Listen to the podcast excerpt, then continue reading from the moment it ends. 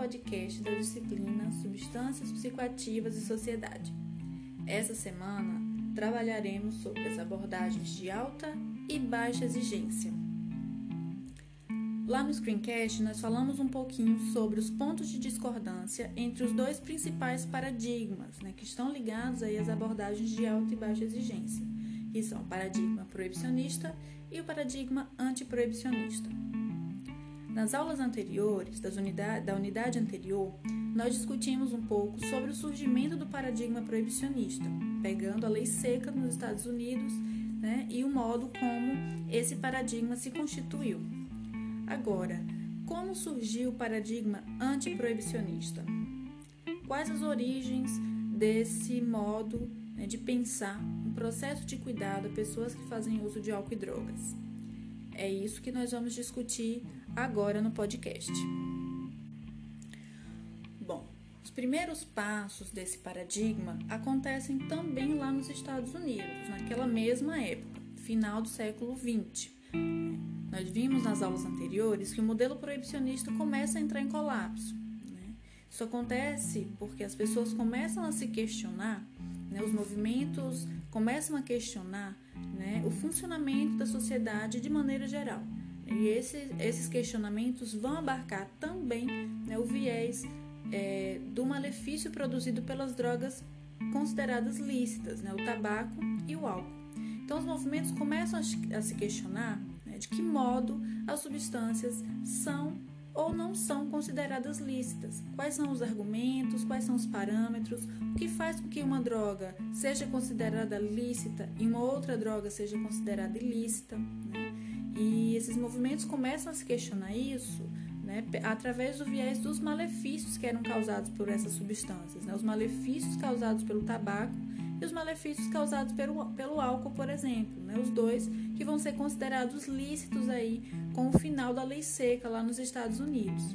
Então, o antiproibicionismo é esse paradigma político, né, que tem um nome sugestivo, né, um nome quase autoexplicativo, que vai sugerir aí a defesa né, da legalização das drogas, as drogas que foram tornadas ilícitas. Nós vimos também nas aulas anteriores né, que muitas substâncias já foram liberadas e foram proibidas né, em um determinado momento da história.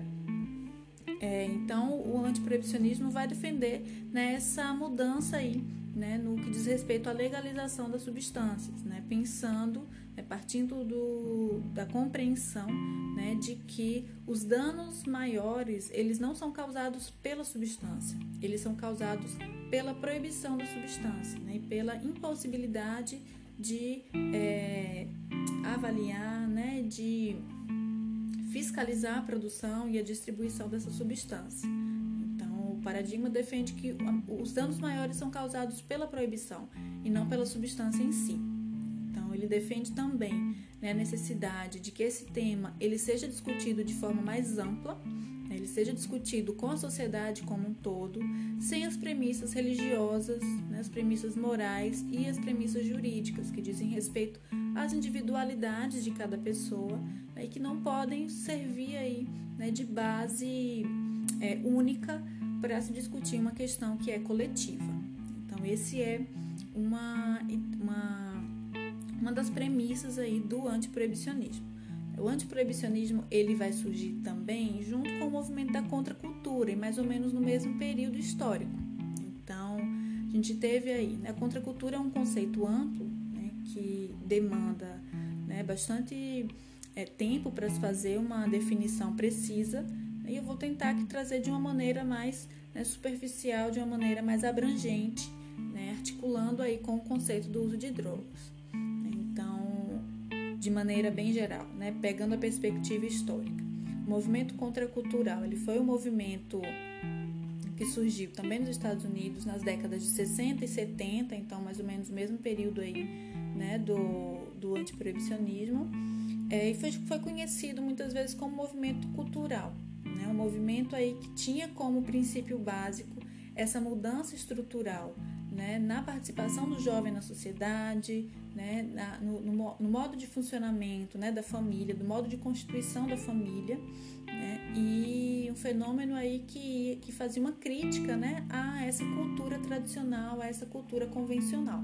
Então, um movimento que visa aí né, dar, uma, dar um novo significado para algumas questões. Né? Então, tanto a contracultura quanto o movimento antiproibicionista não são movimentos que estão né, dados, que estão concretizados, são movimentos que se produzem aí, que vêm se construindo e que vão se manter em construção né, na, na sociedade, na cultura em que a gente vive. Né?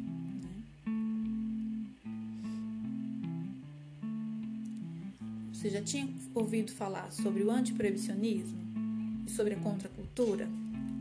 Sabe quais são os modelos de atenção hoje que estão alinhados à proposta do antiproibicionismo? Vai lá no texto base do oitavo encontro que tem mais informações sobre isso.